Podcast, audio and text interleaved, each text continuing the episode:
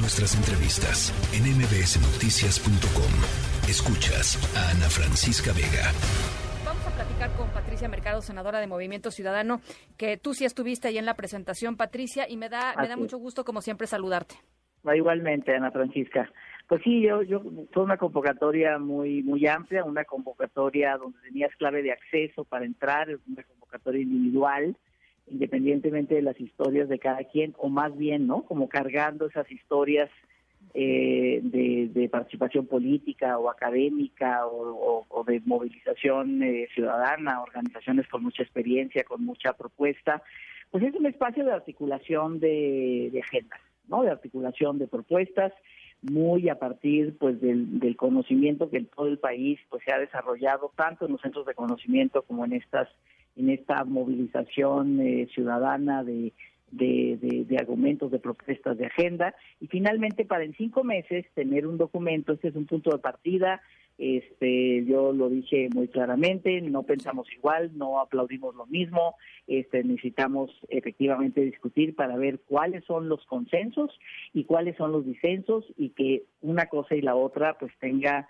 el mismo tiempo, ¿no? y el mismo espacio lo que estemos de acuerdo adelante y lo que no estemos de acuerdo pues sigue el debate el eh, que este espacio siga el debate el debate nacional entonces ese es el objetivo y por eso la presencia pues de distintas personas que están dispuestas con prudencia con tranquilidad con inteligencia a construir una visión digamos una visión para los problemas de México que que trascienden en este gobierno y que hay que tener una eh, pues una visión más a mediano plazo y salir del cortoplacismo.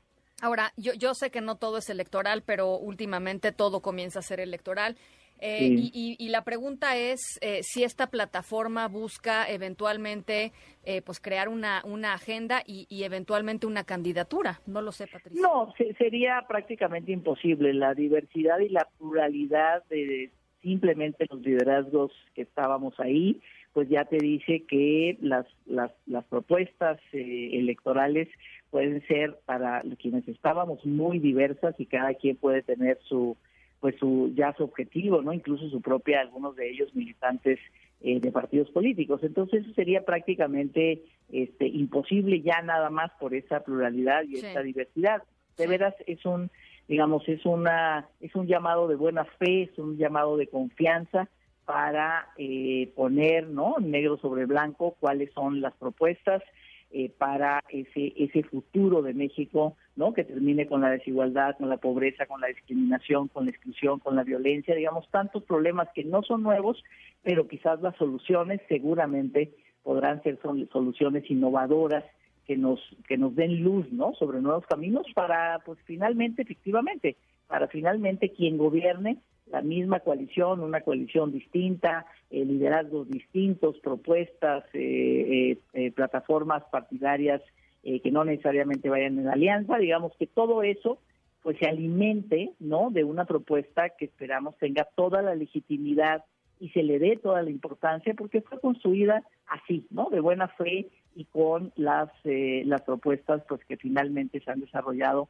sobre todo en los últimos años, ¿no? De, de esta de, esta sociedad civil tan participante, tan pujante, tan crítica y tan capaz de, elaborar eh, caminos de solución a los problemas. Oye, yo leía, eh, había gente que decía una plataforma más, ¿no? O sea, una iniciativa más, este, una reunión más de personas, este, muy, muy, digamos, disímiles, pero que finalmente, ¿dónde se concreta eso, Patricia? ¿Qué, respondes a ese tema? Pues mira, eh, lo que respondo es, efectivamente, como que todos dicen, no, primero las propuestas y luego las personas, pero en realidad las distintas agrupaciones, tanto agrupaciones desde espacios más ciudadanos como agrupaciones más partidarios, pues en realidad están en las candidaturas, ¿no? Lo que, lo que está, eh, digamos, puesto a debate son las candidaturas, sobre todo las candidaturas a la presidencia de la República. Entonces, yo este este espacio pues así inicia iniciamos con un punto de partida que es un documento que por supuesto digamos podemos tener diferencias y seguramente las vamos a tener en esta en esta en esta eh, discusión pero bueno finalmente aquí sí es un espacio de articulación de agenda sí es un espacio de construcción de propuestas y simplemente las las digamos quienes tomaron la palabra no son este, mujeres, eh, hombres de eh, con, con, que hablaron de sus agendas, que hablaron de propuestas, que dijeron cuál es el camino, cuál es su apuesta, ¿no? De, de cómo ven el problema y cómo ven las, las soluciones. Simplemente eso ya te habla, pues, de que es un espacio para construcción de agenda. No puede ser para otra cosa, sería imposible repito, por la diversidad y la pluralidad de los que estamos, de los que estamos ahí. Pero para debatir propuestas, ideas y visión de país, por supuesto que sí. Bueno, eh, oye, y rápidamente, ¿qué pasó con eh, Cuauhtémoc Cárdenas? La, había, digamos, se había generado mucha expectativa también en torno a la presencia de, de él ahí. ¿Qué sucedió?